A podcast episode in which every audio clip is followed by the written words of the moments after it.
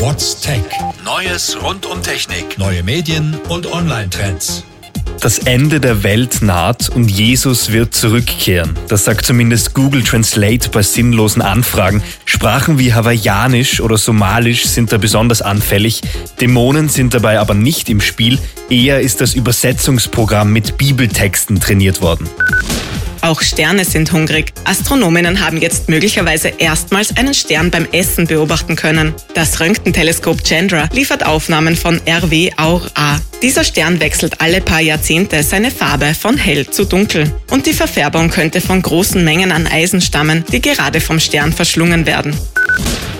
Der Traumjob vom Bierverkoster ist anscheinend doch nicht so toll. Oder wie auch immer. Jedenfalls hat jetzt eine große Brauerei das Beer Fingerprinting Project ins Leben gerufen.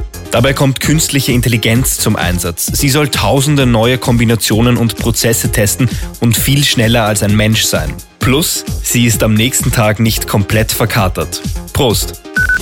Der größte Fisch der Welt wird bis zu 130 Jahre alt. Das haben Wissenschaftler jetzt berechnet.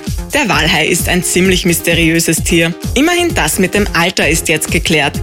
Das gilt aber nur für männliche Walhaie. Weibliche haben sie zu wenige gefunden. Das nächste Rätsel wartet also schon. Warum gibt es so wenige weibliche Walhaie? What's Tech? News rund um Technik. Radio Technikum.